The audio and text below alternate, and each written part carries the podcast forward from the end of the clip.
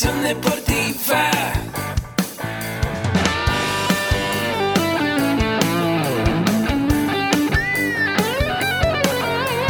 Yo soy Ahmed. Somos guerreros. Hola, bienvenido a la Asociación Mexicana de Educación Deportiva. Soy el doctor David Lezama, presidente de AMED, y es para mí un gusto darte la bienvenida a estos podcasts. Este programa está diseñado para compartir contigo conocimientos de los temas que nos apasionan a todos los que amamos el físico-constructivismo y el fitness y queremos mantener un estilo de vida saludable. Hablaremos entonces de entrenamiento, de nutrición, de suplementación, de farmacología y de un tema que cada vez toma más importancia, el marketing deportivo digital. Tendremos como invitados una gran variedad de opiniones y profesiones, entrenadores, nutriólogos, profesores de AMED, químicos farmacobiólogos, médicos, preparadores físicos y desde luego deportistas. Sus historias, consejos y testimonios te ayudarán a aumentar tus conocimientos y desde luego también tu número de entrenos de clientes, haciendo más exitosa y profesional tu profesión de entrenamiento deportivo. También aprenderás técnicas más eficaces del marketing que te ayudarán a monetizar esta profesión. Si quieres saber más de nosotros, visítanos en la casa virtual de la familia Med, www.amedweb.com. Listo, ¿qué tal? ¿Cómo están, querida familia Med? Nos encontramos el día de hoy en un nuevo episodio de su podcast, AMED, el deporte de la nutrición y el emprendimiento deportivo más cerca de ti. El día de hoy me acompañan dos grandes exponentes, dos grandes personalidades dentro del deporte, personas que actualmente pues siguen con esta preparación en el tema del acondicionamiento físico, personas que están pues hoy día eh, buscando la mejora continua y hoy día les presento aquí a Moyud Sorba, de mi lado derecho, y de mi lado izquierdo está Javier Soto, quienes vienen a compartir con todos ustedes su experiencia, cómo han sido sus inicios dentro del deporte, también esos momentos de quiebre que han pasado, las técnicas que han utilizado para llegar a los resultados que hoy día tienen. Les platico que Moyud, eh, como formación original, es ingeniero industrial con una maestría en finanzas, así también como él comenzó este inicio en la biomecánica a partir de los 29 años. Toda su vida jugado béisbol, es el deporte que le apasiona lo que lo llevó a después adentrarse en un sistema de entrenamiento, aprender todos estos conceptos. Hoy día se dedica a toda esta parte de seguir preparándose en los temas de biomecánica y movimiento. Y por otro lado, aquí Javier Soto es licenciado en psicología de formación, además de que boxeador y llevó peleas amateur, así también como cuatro peleas profesionales. ¿Ok? También está muy involucrado en el aspecto de la biomecánica. Dos personas con las que en un inicio que los conocí, personas con el conocimiento, con las ganas de aportar a todas las personas y hoy nos comparten a todos ustedes. ¿Cómo están? Bien, bien, Muy gracias, gracias por la invitación. Gracias a ustedes por haber asistido a la entrevista y platíquenos. Para empezar la entrevista, Moyud, cuando tú vas a una fiesta, a una reunión de trabajo, un evento social, okay. te preguntan, Moyud, ¿a qué te dedicas? ¿Tú cómo respondes a esa pregunta? Ay me tomo un largo respiro y luego les pido, les pregunto si tienen tiempo. Eh, y empiezo por decir que me dedico al área del fitness, okay. que tengo un estudio, eh, lo digo como un estudio de trabajo, porque ahí también yo trabajo otras áreas como también es el video, ahí les platicaré un poquito más. Eh, pero en ese estudio lo que yo trabajo es biomecánica, yo trabajo movimiento, doy clases de TRX aún como parte de, de mi de, de entrenamiento de TRX RIP, que se llama otro sistema también.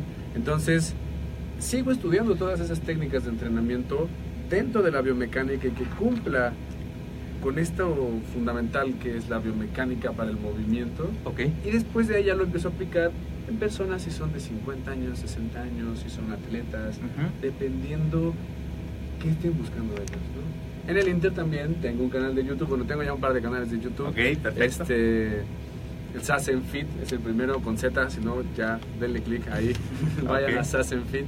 Eh, de todos modos, eso va a estar en las notas del programa ah, para todos aquellos que están interesados, para que le den clic sí, y se puedan claro suscribir sí, a tu canal. Y lo que ahí empiezo a compartir son más como historias, ¿sabes? Me encanta contar historias. Entonces, cuando me dices a qué te dedicas, te puedo decir que también me dedico a contar historias, okay. ¿sabes? ¿Por qué? Porque es parte de mí, es parte de mi día a día de, de entrenar, de dar una terapia, que también hacemos terapia de liberación miofacial, Ujú. que ese es algo de lo que pues venimos trabajando hoy día más en- juntos y es lo que estamos pues también queriendo compartir, ¿no? buscando donde compartir. Muy bien, es una Este- persona que hace muchas cosas. Es muy Ajá. difícil como que situarte solamente en una actividad porque haces varias cosas. Me dicen eso en una fiesta y por eso les digo, ¿tienes tiempo? Pero no, entre otras cosas, Ok, eso es a lo que me perfecto. Javier, ¿tú qué respondes a esto cuando te platican y te preguntan? Eh, ¿A qué te dedicas? ¿Qué haces? ¿Tú cómo respondes a eso? Pues bueno, yo también no tengo como una área en específico, me dedico a hacer varias cosas, de repente doy terapia psicológica, de repente peleadores de artes marciales mixtas me buscan para que los ayude con, el- con su boxeo, a mejorar su boxeo. ah, también me piden que les ayude con este asunto de la biomecánica, que sufren de dolores, que tienen algunas restricciones. Así que pues yo respondería que me dedico a ayudarle a la gente a resolver problemas. Ok. Eso es muy valorado. A medida que mayor resolvamos problemas, vamos siendo más valiosos en el mercado y más en este mercado que es el fitness, el acondicionamiento físico, que es muy importante aquí eh, el servicio que estamos ofreciendo a todas las personas. Bueno, eh, también quiero preguntarles y quiero platicarles algo más a detalle que es eh, parte de lo que hacemos aquí en el programa es compartir con toda la audiencia pues la experiencia de los estudiantes que cursan con nosotros la licenciatura en acondicionamiento físico y recreación, pero también les contamos la realidad, la realidad de que muchos desertan, que muchos tiran la toalla por mil y un razones. En ese sentido, Moyud, me gustaría saber cuál fue el momento de quiebre de Moyud.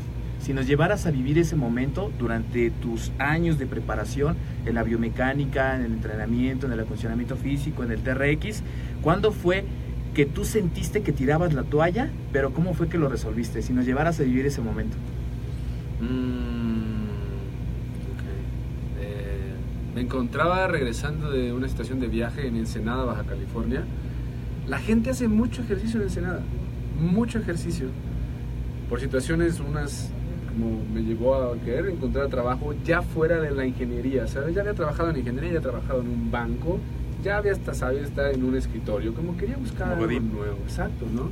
Entonces, el conocer el TRX, el venirlo trabajando ya desde el- un tiempo más en, en- en forma, empecé a dar clases en un gimnasio. En Ah, qué bien. pedí chance, me dieron chance. Y a la vez les dije, oye, pues dónde, es que también no, no tengo dónde dormir. Claro. Y me dijeron, puedes dormir en el almacén. ¿Ah, sí? Ajá. Entonces yo vivía en el almacén del gimnasio donde daba clases. ¿Cuánto tiempo fue eso? Cuatro meses, seis meses. Y fue Ok. un punto de quiebre porque yo vivía en una cueva. Te estoy hablando de que venía de un espacio que practico la meditación. Entonces venía de un espacio donde estuve fuera un tiempo y regresando como no quería regresar a lo mismo, quería hacer algo nuevo.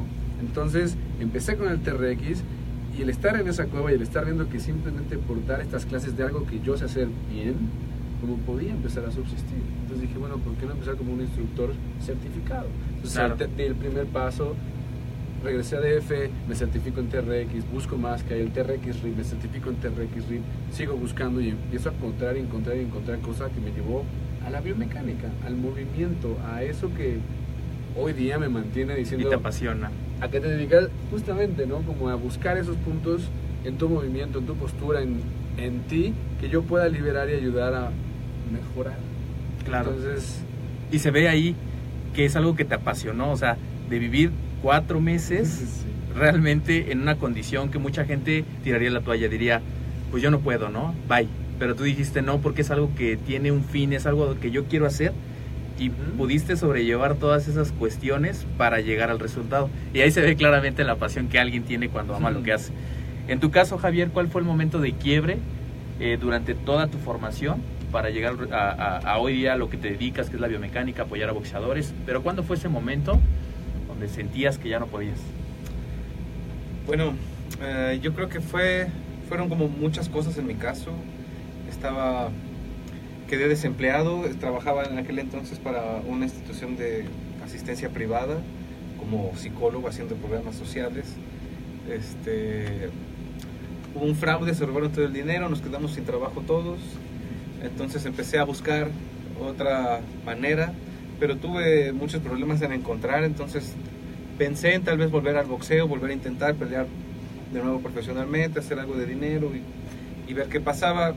Vuelvo al gimnasio y me doy cuenta que no soy el mismo que boxeaba cinco años atrás, no tenía ya la misma fuerza, la misma velocidad, los mismos reflejos, no me sentía exactamente igual.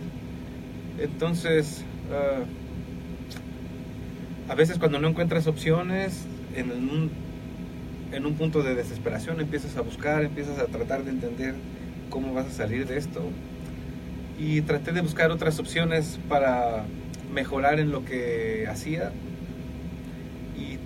Las encontré y de algún modo con el tiempo todo fue acomodándose, las cosas volvieron a salir a flote y sin darte cuenta regresas y ya con más armas, con más herramientas y con una mayor tolerancia porque vaya, me preguntaste por un punto de quiebra en especial, pero si hago memoria, vaya, he tenido Varios. varios y tal vez Claro. falten otros, entonces Y, pues te da cierta resistencia, Sí, vaya, claro. Hay que tener resistencia de boxeador, aunque no boxees, también hay que aguantar Sí. un poco en la vida. Y también entra tu formación como psicólogo, ¿no? También trabajar la mente, trabajar esa parte que puede ser algo que muchas personas ya hoy día están considerando más, la psicología dentro del deporte, porque es ese punto que nos puede ayudar a impulsarnos a salir de, de los fracasos que realmente son muchos, ¿no? Son aprendizajes que simplemente nos ayudan a mejorar, a seguir siendo mejores cada día. Perfecto. La, la- la siguiente pregunta que quiero hacerles, y empezando contigo, Moyud, es ¿cómo fue que te enteras de nosotros, de la Asociación Mexicana de Educación Deportiva? Mm, ok. Hace unos días nos invitaron a, a dar un, un workshop en un, en un congreso internacional, el quinto congreso Biointegra. Este, y nos invitaron a, perdón, a trabajar este workshop de, de biomecánica y movimiento y justamente reconocer una cara entre los ponentes que iban a hablar de nutrición. En específico era nutrición, no quiero decir, había algo más de nutrición. Y reconocer el apellido y dije, "Mm, yo lo conozco, yo creo que es hermano de una tía, ¿no? y hablar con mi tía, escribirle y, oye, es que estoy viendo esto que va a estar tu hermano, oye, tal vez crees que lo pueda ver. No, yo también voy a estar, si quieres nos vemos nosotros. Y yo, ok, ¿en serio? Ok, Ok, qué qué, bien, qué bien. Y ya vernos allá y tener esta sesión y como ver a los alumnos y platicar un poquito más ¿no? de qué es lo que estaban haciendo, que iba un cierto grupo, que lo que estaban viendo es esto específico, y cómo la biomecánica y como el movimiento, lo que estábamos trabajando en este workshop, como a ellos les podría y que les interesó muchísimo, fue como, ah, ok, y bueno, y eso nos lleva a hoy. Ah, muy Así bien. que, Ahmed, aquí Perfecto. estamos, por eso eh, conocerlo, pues... ¿Cómo fue tu experiencia ese fin de semana en la quinta convención Bintegra? ¿Cómo fue esa experiencia? ¿Cómo viviste esos días con los alumnos? Poder compartir ese conocimiento y lo que se llevaron. ¿Cómo lo viviste? Mm, Wow. En ese momento, como no sabía, yo no sabía realmente quién iba a ser la audiencia, a quién se le iba a hablar. O sea, como estábamos hablando con este, ya ent- entrenadores, licenciados en educación física, o estábamos hablando con un poquito de gente que dijera, no, yo soy más científico, o como, ¿quiénes eran? ¿no? Entonces, cuando ya llegamos y nos platican, como, ok, vamos a dar una clase muestra de biomecánica y movimiento a estudiantes que están en lo mismo, conocen el idioma que hablamos, si hablamos de algunos términos anatómicos podemos llegar ahí y es más fácil, es, se nutre más que empezar desde cero, ¿no? Claro. mejor llegas a alguien y hablas de postura y ¿qué? Yo, ¿cómo? ¿No? Y lo primero, ¿no? Y cuando ya estás ahí, ya saben ellos que vas a hablar de postura, ¿no? Que es necesario. Claro. Y, y ya al final verlos con las preguntas y verlos como con este interés, wow, para, no sé, para mí fue así, me dejó de, ok, esto es lo que hacemos y esto es, y le gusta, ¿no? Entonces, pues vamos a seguir por este camino. Muy bien, interesante. ¿Tú cómo fue que te enteras de la Asociación Mexicana de Educación Deportiva? Pues bueno, yo me entero ah, a través de Mojud. Yo ah, cuando cuando cuando Mojud me avisa que recibimos la, la invitación de, de ir a, a Biointegra, Pachuca, este, yo no sabía qué estaba pasando eso. Yo estaba teniendo otras cosas acá en Ciudad de México con respecto al trabajo, porque bueno, no vivimos eh, en el mismo lugar, pero nos vemos de vez en vez en el año y estamos siempre en contacto planeando cosas y Claro. compartiéndonos ideas. Entonces de repente me llega un mensaje de Moyuz, eh, me da la noticia, oye, nos invitan a Pachuca, a Biointegra. Y después de eso fue que conocimos a la gente de aquí, de, de Amed, allá en Pachuca, y, y fue que terminamos aquí. Supongo que fue como una caravana de tres bandas. Claro. Entonces, Perfecto, ¿no? Y un gusto tenerlos aquí Gracias. compartiendo. Que de hecho me lleva a la siguiente pregunta.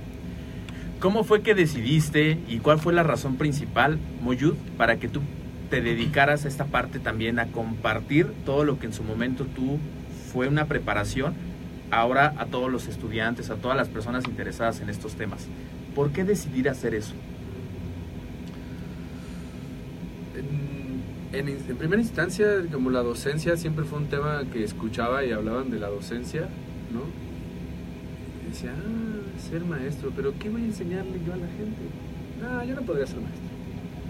Y después, eh, ya terminando la, la parte profesional, empezar a trabajar y empezar a ver que para trabajar con las personas, sea una línea de producción, sea un banco, sea un gimnasio, como el contacto con las personas te lleva mucho a tú estás buscando algo y la persona también, no hay un bien común. Entonces, ¿cómo, cómo le das tú ese, esta, eh, tu parte y él da su parte? Como tiene mucho que ver de los dos lados. Entonces, el encontrar ahí que la gente puede responder de esa manera fue como algo muy bonito. Y a, y a la fecha, cuando empezamos a trabajar en, en el estudio aquí en Ciudad de México, porque no teníamos espacio, trabajábamos en una azotea. ¿A poco? Sí, sí, sí, la fuimos allá adaptando. Sassen Fit, pero empezó en Ciudad Fit. de México, Ah, está ok. en Ensenada, ¿no? Eso lo llevan a YouTube y ya Sí, es otra ya, historia. ya, sí. ok. este, pues empezábamos a dar clase y a ver y cómo podíamos empezar a identificar ciertas disfunciones, ciertos movimientos, ciertos como traumas que se van generando en el cuerpo de la persona y del paciente y pues hacerlo entre dos personas como nos dimos cuenta de wow, ¿sabes a cuánta gente podemos ayudar y seguir con lo que nos gusta? Así es. Yo lo hice para el béisbol, porque yo sigo jugando hoy a béisbol. Yo lo hice para mí y encontré que podía llegar a más gente. A través del TRX también ya lo hacía. Ok. ¿no? Como tal vez Javier, dentro de lo que él también empezaba y daba del box, como dijo, claro, es para mí, a ver, vamos a ver de qué manera. Y pues, Así es. Ahí ya dábamos hasta box, ¿no? O sea, Ok, ya excelente. teníamos este espacio. Entonces Muy bien. así es como Eso te lleva a... compartirlo, ¿no? O sea, querer compartirlo y querer seguir. O sea, nosotros seguimos estudiando, nos seguimos preparando, o sea, es tiempo que damos y damos y damos al estudio para saber qué más hay. Porque lo que hablamos y lo que hemos como platicado es la punta del iceberg. Claro, y eso, eso es muy importante y eso es muy profesional.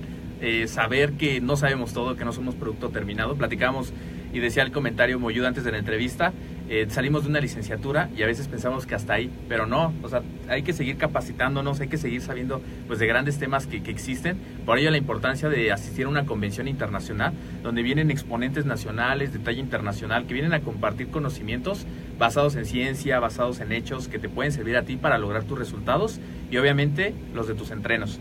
En tu caso, Javier, eh, ¿cómo fue que decidiste hacer esta, veo esta sinergia con Moyud y comenzar a compartir con las personas?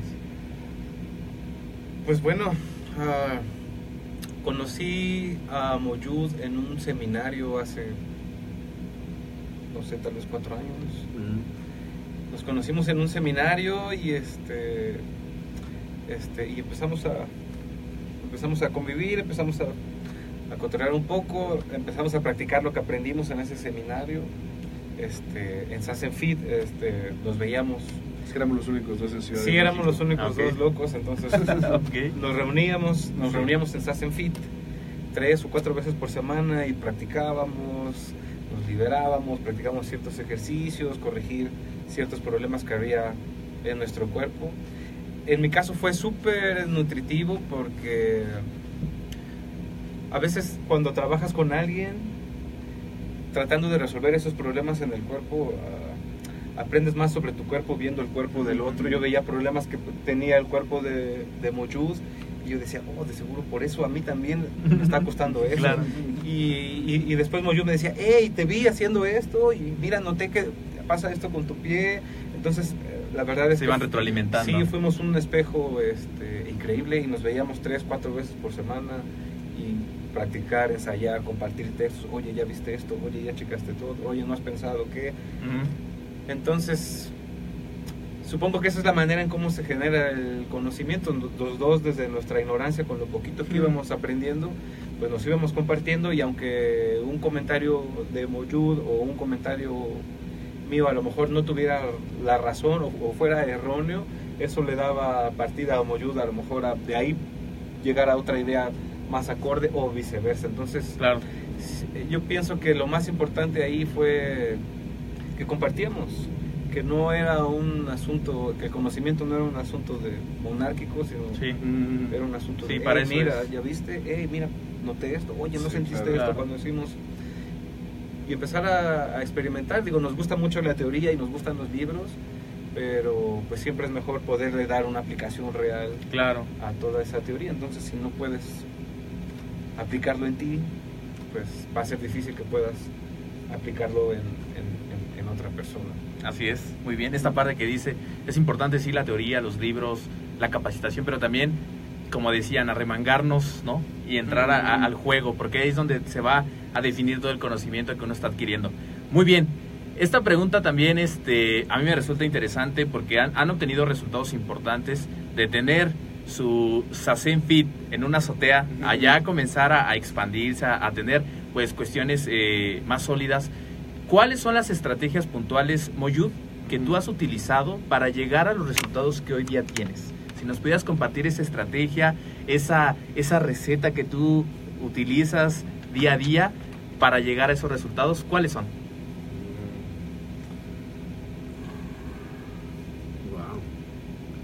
Porque ya se meten ahí como reconocer, reconocer la situación en la que vivo día a día es una de las principales, la uso mucho.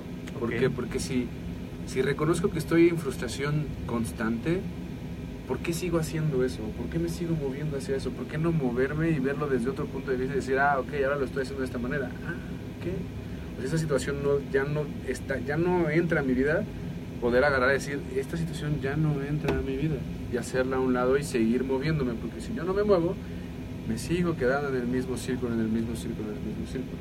Puedo decir diciendo que quiero seguir aprendiendo, pero si no me muevo, y estamos hablando de biomecánica y movimiento, Claro, claro. si yo no me mantengo en movimiento, me voy a estancar. Muy bien. Y estancado, ¿no? O sea, no va a ser a ningún Y fue lo que nos comentabas en un inicio, que tú trabajabas en esta parte que ya decías, yo ya sé lo que es estar en una oficina, estar trabajando, y te moviste. Porque es algo que no satisfacía lo que en tu interior decías, esto como que no es lo mío, me tengo que mover, pero para moverse hay que llevar esas acciones encaminadas a esa meta. Eso es muy importante. Muy bien, entonces dices reconocer lo que ya no es como en mi vida, separarlo, y eso te ha resultado a ti como un beneficio para Ujú. llegar a tu resultado. Y de ahí podría agregar la parte de confiar en uno mismo. No hay otra manera de continuar en el camino si no, no estás confiando en ti mismo en lo que estás haciendo. Si estás por- confiando en que, si me dijeras, es que empezaste en una azotea y qué vas a hacer en una azotea, te diría, "Mm, tal vez tienes razón, no debería hacerlo. O si simplemente continúo escuchándome a mí y voy a hacer una azotea, una azotea, una azotea, una azotea, que el espacio terminó siendo algo, wow, primero en una azotea, y ahorita de tener, pasar a tener un estudio dentro de Claro. un lugar en el que me gusta y vivo por algo ahí, este, solo confiar y sigo confiando y no, o sea, yo estoy viendo esto como que apenas di el primer paso, ¿no? O sea, como si tú lo reconoces es el primer paso porque realmente no va a terminar, o sea, va a continuar dando y va a- seguimos trabajando, seguimos compartiéndonos un poquito más y tratar de compartir un poco más. Y sé que esto no va a bastar, va a haber gente que va a venir y lo va a empezar a hacer y nos vamos a quedar, no sé mejor que yo. ¡Qué bueno! Claro, Que siga siendo claro. mejor y que él, ¿no? Eso es la parte en la que compartir como cierra esto, como siempre comparte, como todo lo que te quedes para ti, sí te puede dar en ese momento, pero si te sigues aferrando a ello, como te puedes evitar seguir viviendo otras cosas por seguirlo teniendo aquí, ¿no? Como más bien comparte y luego otra vez y luego... y con esa confianza en uno mismo y a veces vale no escuchar como opiniones, como sugerencias de la gente que a veces por el mismo amor, el mismo cariño, la misma amistad protegen, pero ese, e- esa protección puede dañarnos, ¿no? Entonces, mejor si ya tenemos la meta, dirigirnos a la meta, confiar en uno mismo y, y la confianza también viene, una vez escuchaba que la, la, la ventaja emocional, ¿no? De saber que me he preparado, que me he capacitado, que he fallado, pero me he vuelto a levantar. No sé si te ha pasado, Moyud, saber desde tus inicios cuando estabas ahí viviendo en, en el gimnasio y, y- y seguirte preparando y todo lo que, lo, lo que has pasado, lo que has marcado en este camino, pues te da a ti esa confianza, ¿no? Sí, esa claro. seguridad de decir, bueno, mientras muchos iban de fiesta, muchos mientras muchos hacían otras cosas, yo me preparé y yo hacía esto, yo hacía el otro, que te da a ti pues una gran confianza de seguir adelante. Muy bien, a ver Javi- eh, Javier, platícanos cuáles son esas estrategias que tú utilizas para llegar a los resultados que tienes. Muy bueno, pues sí. Pues yo pienso que pues lo primero es no desistir tan fácilmente, no tener la piel tan delgada, porque a veces no a veces no, no, no recibes lo que esperas ni, lo- ni, ni- logras lo que anhelas, pero eso no debe de, de desanimarte, simplemente estás siendo como todo este tiempo me he sentido como en un taller, he estado como que tallando, como que afinando algo, como que algo que era completamente bruto claro. ha empezado como que a sentirse ya más, más suave, entonces ha sido constante. Yo pensaría que lo principal no tener la piel tan delgada, también este aprender a vivir con, con, con los fracasos y aprender de, de ellos y, y tal vez y tal vez pensar que los errores en realidad no, no, no, no, no existen. Hay un músico que en mi opinión es de mis favoritos, es como mi Elvis, este jazzista Miles Davis, donde él hablaba que cuando un músico comete un error al tocar una canción, es la siguiente nota la que determina si la anterior fue un error. Es decir, es. pudiste haberte equivocado en esa nota, pero si entras en tiempo y, y tocas una nota que haga que ese error tenga sentido, el error desaparece. Entonces yo pienso que es importante tomar esa actitud en la vida, o sea, entender que no hay un error, que puedes salvar el error si vuelves a entrar en tiempo con, Claro, con la nota adecuada. claro, claro. Entonces, este, yo creo que ese ha sido gran parte del poquito desarrollo que hemos tenido, entender que, que puedes salvar el error. Que Claro, puedes salvar el error. claro. que puedes salvar Y ahorita el que, error. ahorita que me dices eso, me remonto a una vez que, que leía esta parte de... Muchas veces nos enfocamos más en las, llamémosle, las debilidades que uno tiene que en las fortalezas. Uno dice, a lo mejor mi debilidad es hablar en público, mi debilidad es eh, la biomecánica, a lo mejor aprender de ciertos temas, pero tengo una fortaleza en este tema, ¿no? Que es el box, que es además de poder compartir, además de poder llegar a la meta con mis entrenos. Entonces, si uno crece esas fortalezas, las debilidades se ven chiquititas. Claro. Y a veces uno quiere trabajar con las debilidades, olvida las fortalezas, no trabaja en ellas y aquí resulta como complicado, ¿no? Entonces, estanca. exactamente, Se estanca. Por eso es importante y esa es la analogía que nos comentabas con esta nota musical, trabajemos en las fortalezas, no nos detengamos, sigamos y eso pues al final pues va a ser algo que no se va a dar cuenta las personas. Perfecto. Vamos a hacer ahora un ejercicio que es una retrospectiva.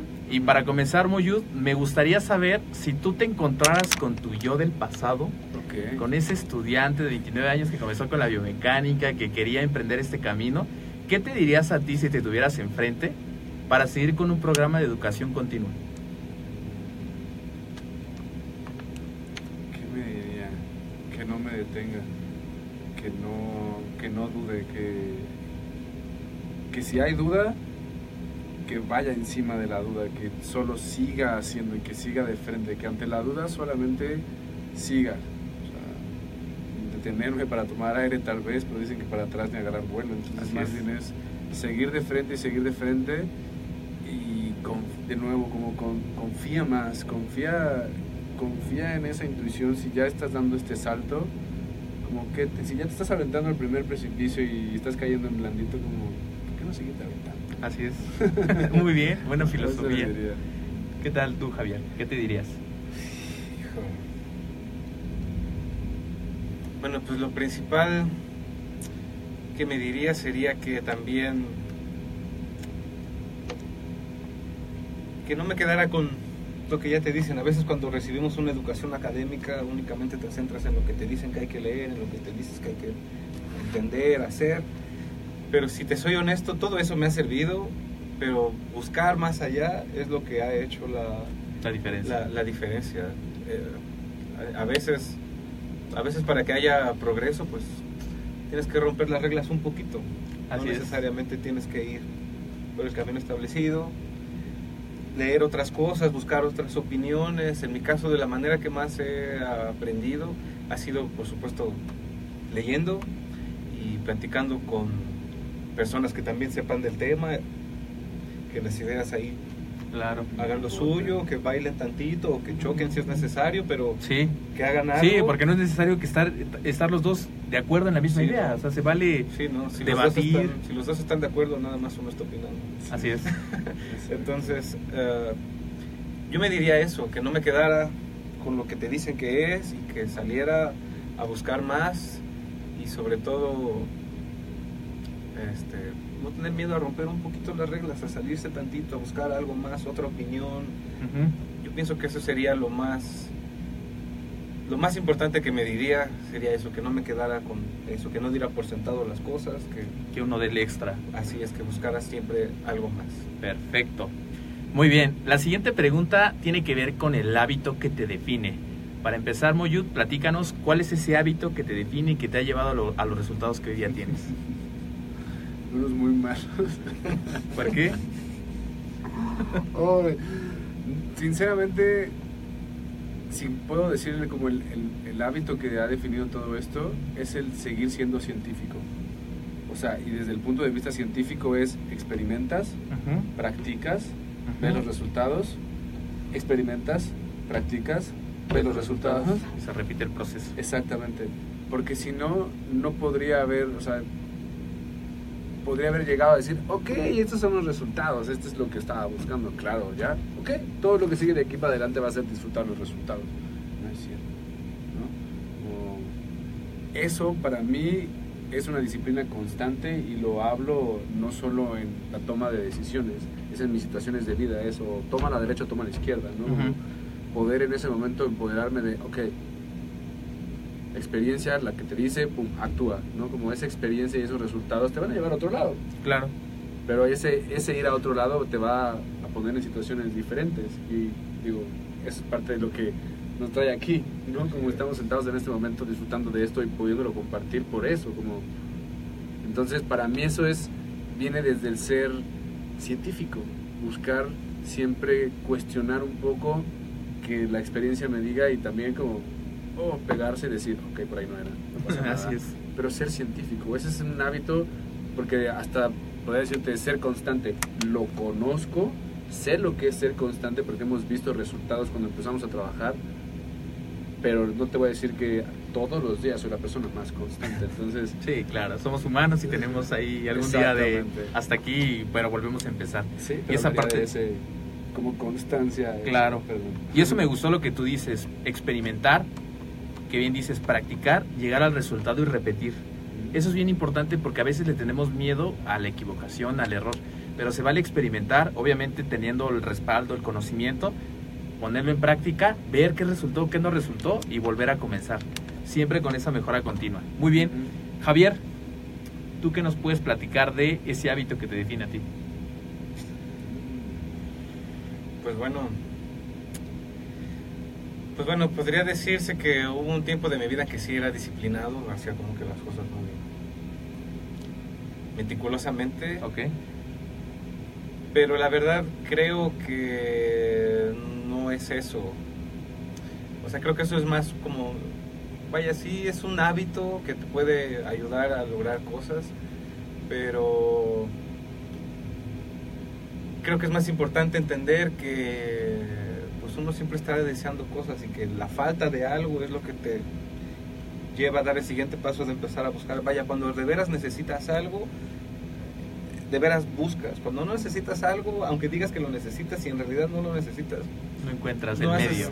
no haces el intento por buscar, pero cuando de veras reconoces en ti esa falta, esa carencia, ese deseo que te hace querer, ya sea resolver un problema o, o- o dominar una técnica o aprender más con respecto a, a un, a un tema, este, en realidad eso es lo que te hace ir siempre buscando más.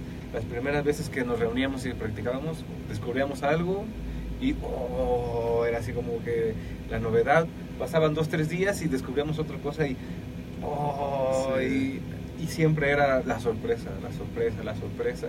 Y la inquietud de seguir moviéndole y de seguir viendo qué pasaba con nuestros cuerpos y ver qué pasa. Y, y cometer errores. También cometimos un montón de, de, de- errores. de errores, Pero, Pero es parte del proceso. es parte del proceso y, y bueno, uno puede encontrar en la vida, uno encuentra sustitutos para la proteína, encuentra sustitutos para vitaminas, sustitutos para alimentos, pero para la experiencia no hay sustitutos.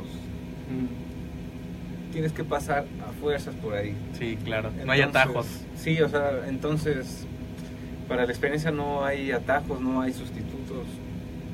Tienes Hay que, que pasar y chocar y, y- y la verdad digo, sin temor a equivocarme, estoy seguro que tú lo has pensado también, pero la mayor parte de todas esas veces que nos reuníamos y practicábamos, la verdad yo desde, no sé tú qué opinas, pero yo la verdad tal vez el 60 o el 70% del tiempo no sabía qué estábamos haciendo. Pero Sí, este, los resultados pero- fueron los que nos llevaron. Exacto, pero terminó pasando. De Sí. repente algo. Uy, aprendieron la forma en la que no se debería de hacer. Sí, Sobre todo. Sí, sí. Ok, sobre todo. perfecto. Esta pregunta va muy dirigida a todos los que nos están escuchando, que vemos que aquí muchas personas están conectándose, están compartiendo, están dejando su manita arriba, su me encanta. De que, por cierto, los invito a que puedan compartir en este momento la transmisión para que, bueno, más personas se puedan enterar de estos conocimientos que nos están compartiendo. Eh, esta pregunta va dirigida a nuestros estudiantes que también eh, estamos hoy día pues también muy, muy inmersos en la tecnología, en las aplicaciones, en los sitios web. Si nos pudieran recomendar un sitio web, una aplicación, una técnica que utilicen para poder llegar a ese resultado, para poder tener en orden todas las cosas, ¿cuál sería? Si empezamos contigo, Moyud. Mm. Te hablaría de una aplicación que tal vez no tenga nada que ver con el tema, pero me ayuda a mantener en orden mis fotografías. Porque Ok. también soy fotógrafo. Ah, muy bien, muy bien. Pero uso mucho Lightroom. Este, me, gusta mucho como dar un toque. Me dedico a fotografiar hasta atardeceres. Por- eso vivo en Ensenada. Yo como ya al final, sí, el estudio, sí, y los atardeceres. Entonces, Ok. este, el vivir allá, en ese espacio como al mar, me lleva bien estar fotografiando, fotografiando. Ajá. Y uso mucho esta aplicación Lightroom. Y, y de ahí en fuera, no, ¿eh? Como otra, para, digo, no tengo la constancia de anotar mis citas, entonces tal vez debería de tener un organizador de, Ok. de citas. De tareas o de actividades. Sí. Muy bien, perfecto. Javier. Oh, pues yo la verdad sí soy un poco arcaico con respecto a las aplicaciones y a las redes sociales. He estado entrándole más a ese asunto, mucho por influencia de Mohud, porque al principio grabábamos videos y él es muy bueno, hacía videos de YouTube, editaba y me decía, no, mira, si grabamos de esta manera se va a ver mejor, y párate aquí. Entonces, gracias a la influencia Ok. de Mohud yo empecé así como que a, a, a entender cómo poder usar eso, pero en realidad este no es algo que esté usando mucho. a- de- yo pienso que del año pasado para acá he estado como que usándolo más, pero en realidad yo no usaba nada de eso.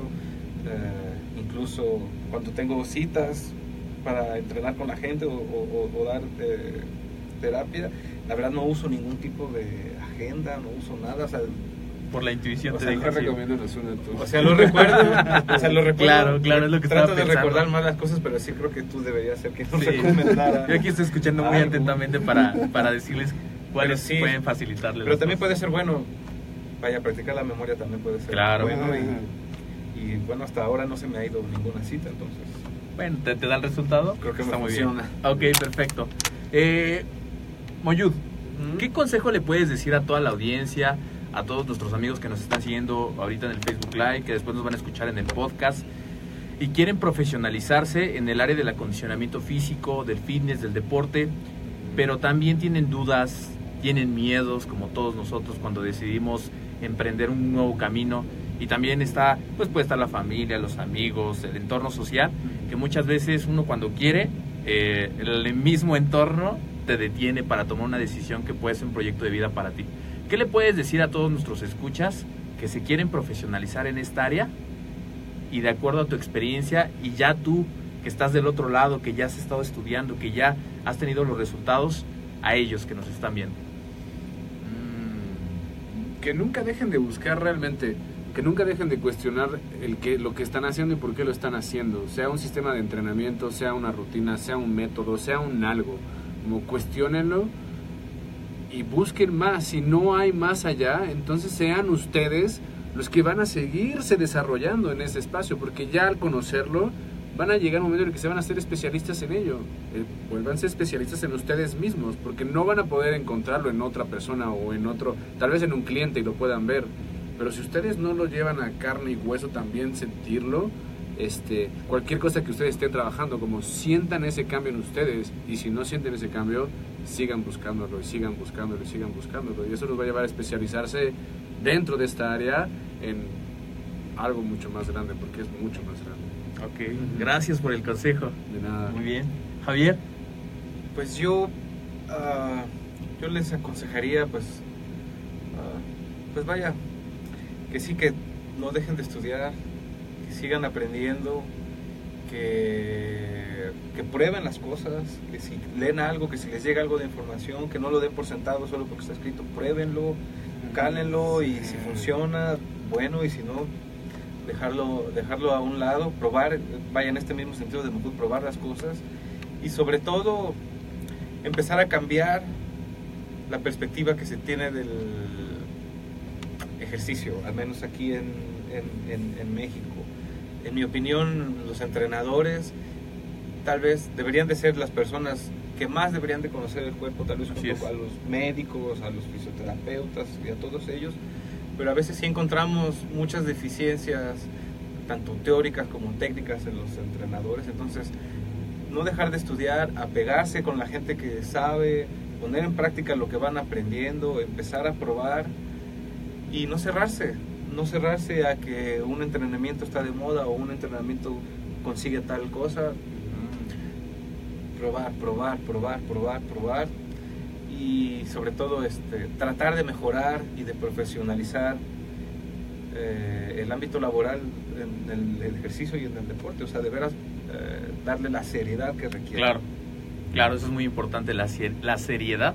No casarse con una teoría, una idea, sino estar flexibles a más posturas, porque en realidad nadie tiene como el conocimiento absoluto, sino hay que, eso es muy profesional, reconocer que hay más posturas y estar abierto a esas opciones para poder pues compartir al final de cuentas lo que las personas están buscando.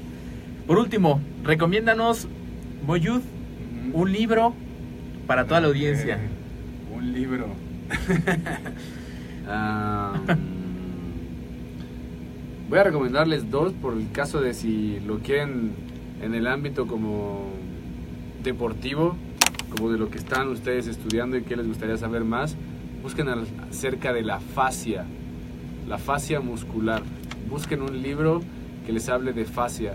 Hay uno, hay, hay uno que fue agrupado, tiene más de 25 autores, pero porque hicieron un tratado para hablar, porque no se expone mucho. Entonces, busquen acerca de la fascia. Boyud, ¿qué es la fascia? ¿Qué nos puedes platicar de un poco del tema? Ok, la fascia es un tejido que tú tienes de punta de la cabeza a la punta de los dedos de los pies y que está haciendo muchísimas funciones. Como si ahorita nos metemos como, vale, lle- llevamos tres días platicando de esto y siempre encontramos algo nuevo, ¿no? Entonces no acabaríamos.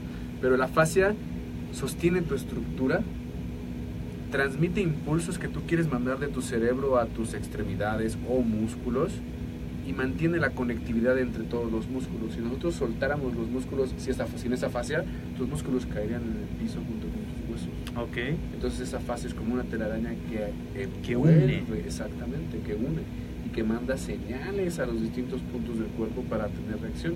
Y dentro de esta fascia hay cadenas y hay muchísimas cosas que te llevan a un mundo lo que es la biomecánica. Entonces, qué interesante. Dentro de este mundo yo podría hablarles de la fascia, que lean un poquito más al respecto, es SC, fascia. Eh, y un libro personal que por mí hizo mucho es el libro del Lego, así búsquenlo nada más, el libro del Lego. Del Lego. El Lego. Ok, esos dos, tanto el libro de Lego y fascia muscular, va a estar en las notas del programa Ok. para que todos ustedes se puedan enterar, puedan consultar y puedan adquirirlos para tener ese conocimiento. Bien. Javier, ¿qué libro nos recomiendas? Ok, ¿qué libro les recomiendo? Pues, Ya le gané el de fácil. entonces. pues sí, el de fase es importante. este, Puede ser un libro, una película.